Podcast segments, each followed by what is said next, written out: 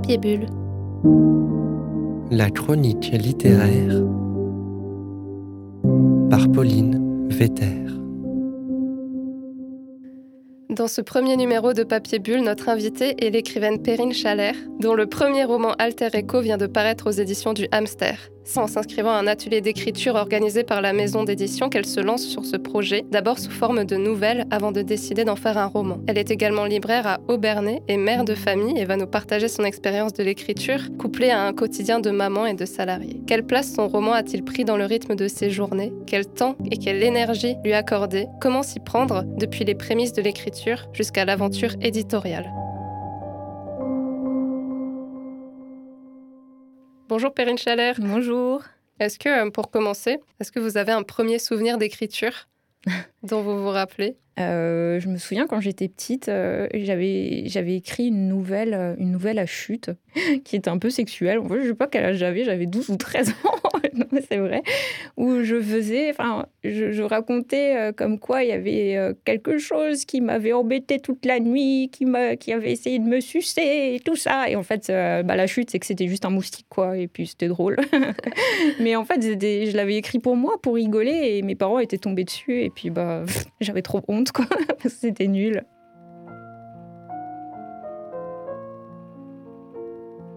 Est-ce que vous étiez un enfant avec le nez dans les livres ou pas du tout? Plutôt, ouais. J'avais pas trop le droit de sortir quand j'étais petite, donc du coup, je me retrouvais, puis il n'y avait pas les ordinateurs, les réseaux sociaux et tout quand, on était, quand j'étais petite. Donc oui, je lisais pas mal de livres, j'allais à la bibliothèque, j'adorais les chairs de poule, euh, j'adorais les bouquins euh, documentaires sur les fantômes, je sais pas pourquoi, ça m'a toujours attiré, et je lisais tout ce qui traînait euh, chez mes parents. Et aujourd'hui, vous lisez beaucoup? Oui, bah, de par mon métier, je suis obligée de lire, hein, forcément, puisque euh, ça, fait partie de mon boulot, c'est de, conseiller les gens sur leurs achats, euh, de partager des coups de cœur. Donc euh, oui, ça fait, il n'y a pas une journée qui passe sans que je lise quelques lignes, quoi. Comment vous en êtes arrivé à vous inscrire à cet atelier d'écriture des éditions du Hamster?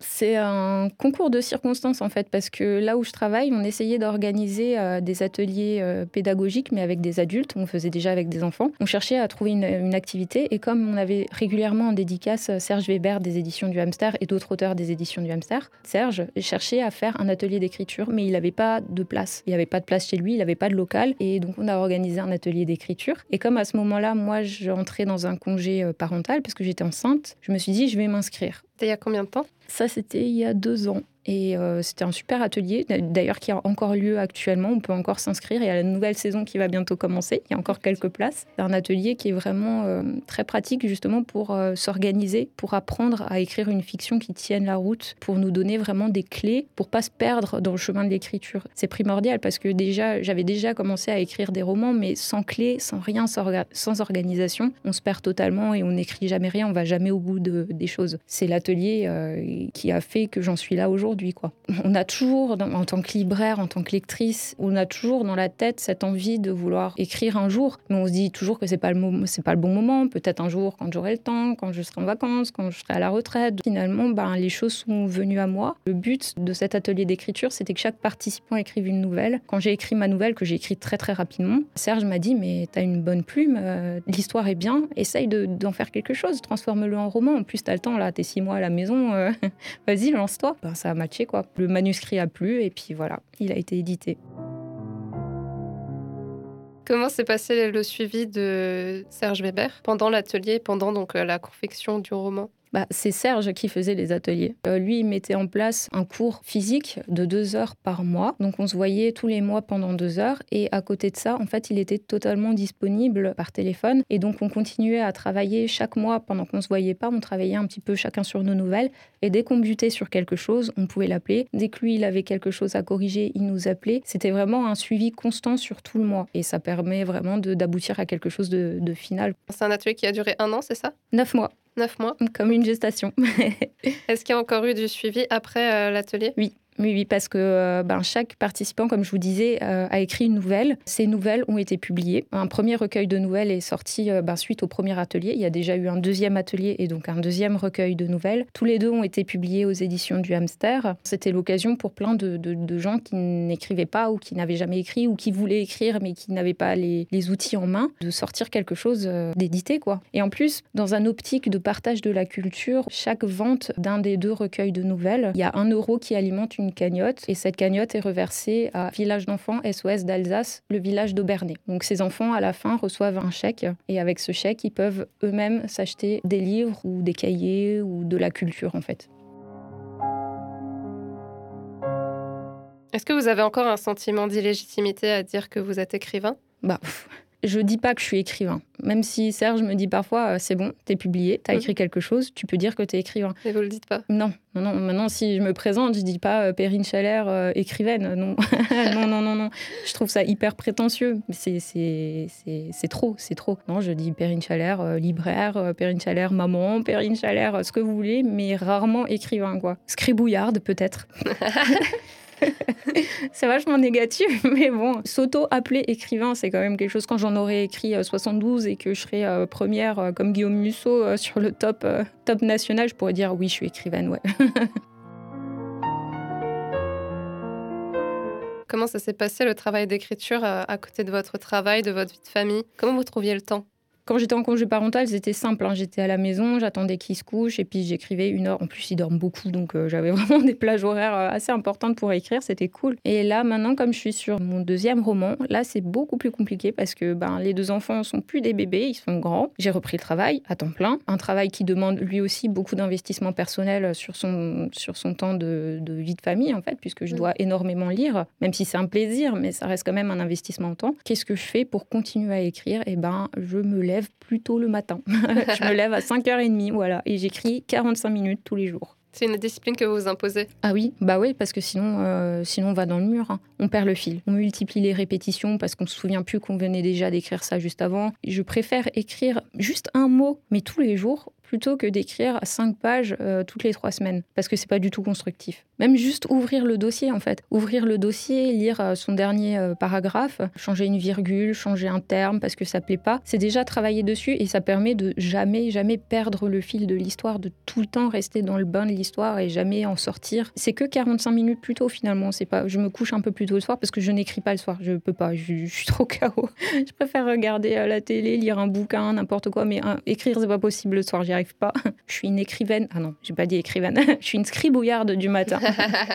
Vous vous mettez un petit peu la pression certains jours En fait, j'ai jamais encore été trop confrontée à, la page blanche parce que ben, ça, c'est pareil, c'est un travail d'organisation. En amont de l'écriture, j'essaye de structurer mon histoire. Je sais d'où je viens, je sais de quoi je pars, je sais où je vais et je connais mes points importants que je vais intégrer dans mon roman. Comme je sais exactement où je vais, euh, je me retrouve jamais à, à ne pas avoir d'inspiration. Des fois, c'est difficile, il y a une phrase qui va bloquer, il y a une idée que j'ai et je vais avoir du mal à la retranscrire. Mais après, c'est pas une page blanche quoi. Je vais toujours écrire quelque chose. Des fois, on doit faire des petits passages un peu descriptifs qui peuvent être chiants à écrire et ils sont importants. Mais non, je me suis jamais retrouvée euh, un matin en me disant, euh, je sais pas quoi écrire. Il y a des jours où on est, on a un peu plus d'inspiration, où on a l'esprit un peu plus créatif, je sais pas. D'autres où on est un peu plus euh, dans le coltard, ça marche un peu moins. Mais je tiens cette rigueur, quoi. J'essaie vraiment d'écrire tous les jours et jamais je me retrouve face à rien du tout.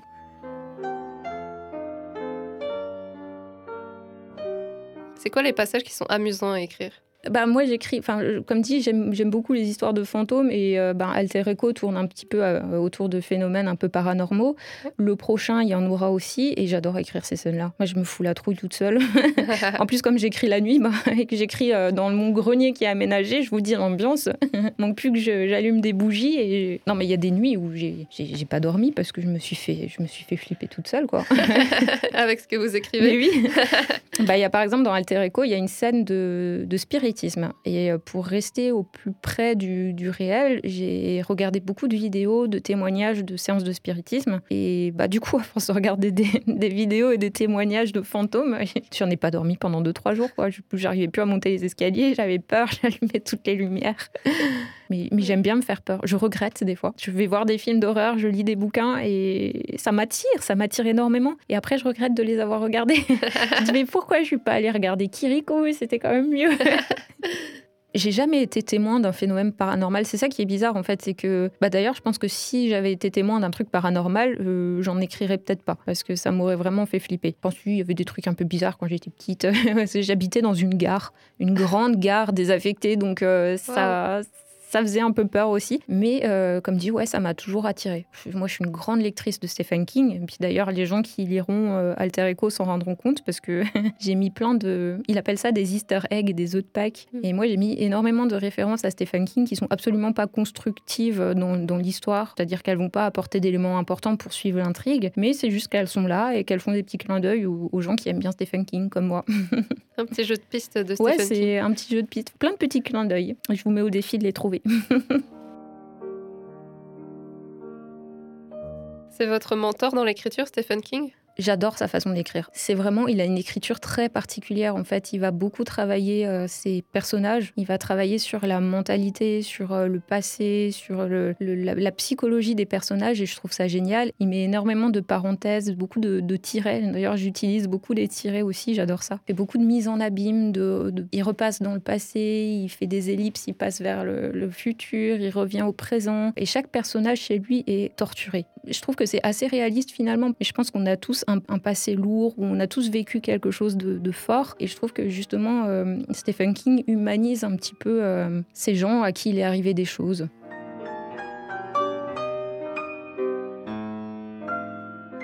Vous avez d'autres mentors? Alors, il y a des écrivains dont je ne loupe aucune sortie. Par exemple, alors peu de gens le connaissent, mais il s'appelle Mathias Malzieu. Il est plus connu comme étant le leader du groupe Dionysos. En général, il écrit un bouquin, ça donne lieu à comme une bande-son, et ce qu'il fait en ce moment, c'est qu'il adapte pas mal de ses bouquins en film aussi. Il y a eu La mécanique du cœur, il y a eu euh, très dernièrement euh, Une sirène à Paris, fait des petits courts-métrages et en fait il est, il est très complet. Il a une plume merveilleuse, très imagée. Il fait de la poésie euh, en prose. Il est très humain, il est très empathique. En fait, aucune violence dans ce qu'il écrit. Il y a beaucoup de douceur et beaucoup de, magie, en fait. Il n'y a pas d'autre mot. C'est un écrivain magique. C'est très beau et il n'est pas très connu pourtant. Bon, c'est assez particulier. Il a des scénarios un peu à la Tim Burton, dont il est très fan d'ailleurs, et moi aussi. Euh, donc ça reste toujours un espèce de une magie avec un petit peu de macabre derrière, un petit peu de, bizarre, mais beaucoup d'amour. Donc Mathias Malzieu. Et sinon, un écrivain français que j'aime beaucoup lire aussi, c'est Jean Telet. Jean Telet qui écrit énormément de romans historiques d'une manière très drôle et très crue. Je rigole comme une baleine à chaque fois que je lis ses bouquins, c'est super. Je fais la cour à tes murennes, je fais l'amour, je fais le mort. Est-ce que la musique, c'est une source d'inspiration pour vous? Oui, oui, oui. Comme vous pouvez voir dans Alter Echo, en fait, avant même de commencer le roman, euh, je mets une petite citation euh, des paroles d'Alain Bachung. Et tout au long du roman, c'est vrai que je mets plein de petits éléments musicaux, des petites paroles de chansons, des petites choses comme ça. Au début, je voulais même. Euh, chaque titre de chapitre devait être une parole de chanson, mais finalement, on a laissé tomber l'idée. Il y a aussi une bande-son à la fin. Oui, oui, j'ai ajouté un petit QR code pour mettre une ambiance, en fait. Alors, dans ce QR code, ça va vous rediriger vers une page Deezer. Toutes les chansons qu'il y a sur cette liste, c'est soit une chanson dont je parle dans le bouquin, et puis aussi des musiques un peu d'ambiance. Il y a par exemple la musique de Michael Field, la, la musique de l'exorciste. Ça vous arrive d'écrire avec de la musique? Oui, mais je peux pas écrire avec de la musique à parole parce que sinon j'écoute les paroles et je suis perdue. Mais par contre, lorsque j'écris, j'aime bien mettre une bande son en rapport avec ce que j'écris. Donc euh, là, par exemple, pour écrire avec un peu de lourdeur, un peu de suspense et tout, j'écoute des musiques un peu viking. ça, ça, fait un peu, euh, ouais, voilà, ça fait, j'aime bien.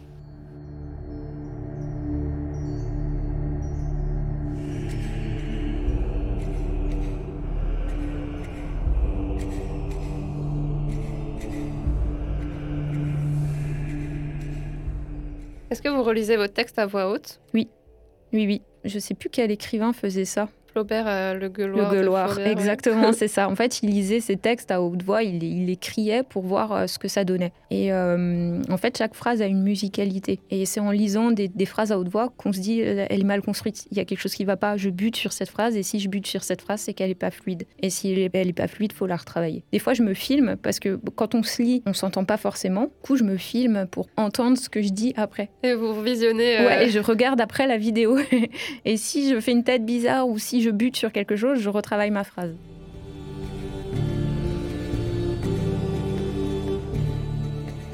Combien de temps vous pouvez passer sur une phrase? Euh, bah, Ça dépend du café que j'ai bu ou pas. Des fois, je peux bloquer euh, plusieurs jours sur une seule phrase, quoi, parce que je me dis qu'elle est, elle est pas bien tournée, ça, ça reflète pas l'idée que je veux mettre. Et du coup, ce que je trouve intéressant au niveau de l'écriture, c'est d'utiliser des images, des métaphores. J'utilise beaucoup le mot comme. D'ailleurs, si je regarde euh, dans mon écriture, si je sélectionne le mot comme, je pense qu'il sort au moins 72 fois euh, par chapitre à peu près. Mais j'aime bien mettre de l'image parce qu'une image, ça part mieux que des mots. Donc des fois, il suffit de dire que le soleil a une couleur de pêche et puis on n'a pas besoin de dire que ben, c'est l'aube ou que c'est le soir et on, on s'en doute. Et des fois, juste mettre une image, c'est suffisant.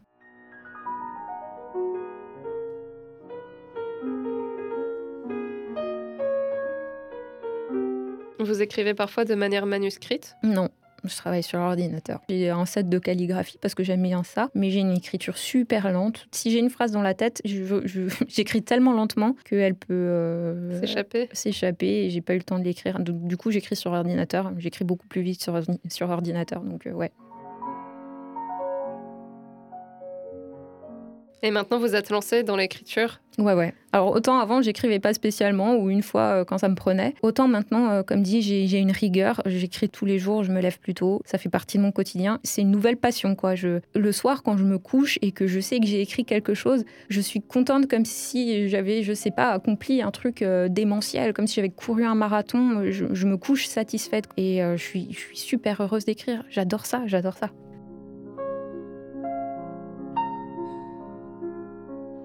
Dans votre journée idéale, est-ce qu'il y aurait de l'écriture? Il y a toujours l'écriture. On commence la journée par un petit peu d'écriture. Et après, il y a la deuxième journée de maman qui commence parce qu'il faut habiller les enfants, donner à manger aux enfants, emmener les enfants à l'école et chez la tati. Après, il y a la troisième journée qui commence, donc le boulot, que j'adore aussi. J'adore mon travail, j'adore ce que je fais. Le soir, je rentre, je reprends mon deuxième boulot de maman. Quand ils sont tous les deux couchés, là, je commence à respirer un petit peu. Mais euh, oui, non, il n'y a pas une journée qui passe euh, sans que j'écrive. non.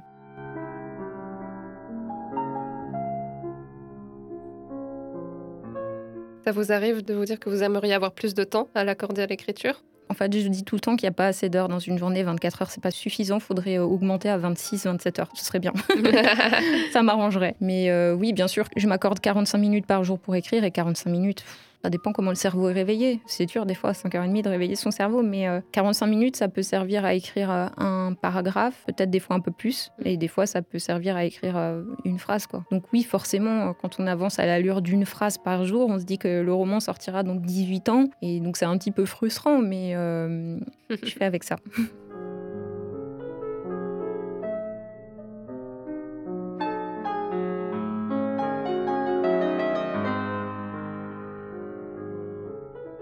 Perrine Chaleur, je vais vous poser une dernière question. Est-ce que vous auriez un conseil d'écriture à donner? Euh, oui, il faut être organisé, très organisé. Avant de commencer le travail d'écriture, il faut faire un plan, il faut faire des fiches personnages. Mais quand je dis des fiches personnages, c'est c'est genre vous, vous, vous décrivez la vie de chacun de vos personnages. Vous mettez tout, euh, des éléments, euh, des trucs bêtes, hein, genre sa couleur préférée. Vous savez que vous n'allez pas l'utiliser pour le roman, mais il faut le faire. Parce qu'en fait, votre personnage, vous allez le créer comme s'il était réel. Et le fait de, lui donner quelque chose, euh, une particularité, de, le- rendre réel, ça va fluidifier en fait votre écriture. Vous connaissez ce personnage comme si c'était votre frère, votre sœur, n'importe qui. Vous savez comment il va réagir, vous savez quel est son état d'esprit, vous savez tout sur lui. Et ça, c'est important. Et vous allez utiliser peut-être 1% de la fiche personnage, mais il faut la faire. Et puis structurer, euh, structurer son roman. Savoir d'où on part, savoir où on va, savoir quels sont les éléments principaux du roman. Et ensuite, on peut écrire. Si on n'a pas fait cette étape de personnage et de structure du roman, enfin, ça c'est mon avis. hein, euh, je sais qu'il y a plein d'auteurs qui écrivent sans ça. Pour moi, c'est pas possible. Il faut être structuré, organisé et essayer d'écrire un tout petit peu tous les jours. Et lire aussi. Parce que bah, lire, euh, ça donne une, une gymnastique littéraire, on va dire. Et du coup, les phrases vont sortir plus facilement. Voilà. En plus, moi, je suis très, euh, comment dire, très maniaque du texte. Et euh, une phrase qui commence pas par une majuscule ou un truc comme ça, ça va complètement me bloquer. Donc euh, oui, je, suis très maniaque de, des mots, des phrases. D'ailleurs, mes collègues et mon entourage en a un peu marre parce que je reprends toutes leurs fautes tout le temps. Une snob du, français, quoi. des fois, j'aimerais avancer plus vite dans mon roman, mais je vais me bloquer sur la structure de la phrase, sur comment elle est bien écrite, sur euh, la police d'écriture, sur euh, la taille de la police, sur euh, enfin, des trucs complètement superflus. J'arrive pas à avancer tant qu'une phrase n'est pas correctement écrite. Quoi.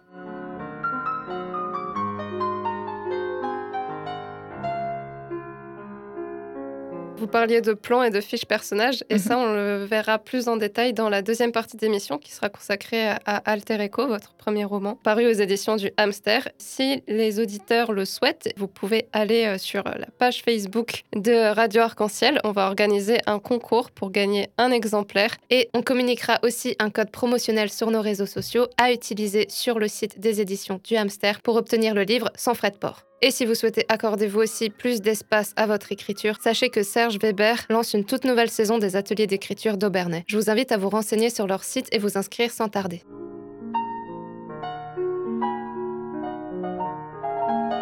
Merci Perrine Chalère. Merci. Merci aux auditeurs d'avoir suivi notre échange. Rendez-vous la semaine prochaine pour la deuxième partie d'émission, toujours en compagnie de Perrine Chalère, qui nous dévoilera comment s'est articulé le travail d'écriture et d'édition à l'intérieur de ce roman qui est Alter Echo. Au programme des lectures, des citations, des réflexions autour de cette histoire, dont on vous fera la présentation sans trop en dire pour ceux qui ne l'auraient pas encore lu. Je vous rappelle que le livre de Perrine Chalère est disponible sur le site des éditions du Hamster et dans votre librairie habituelle. Merci à tous, à très bientôt.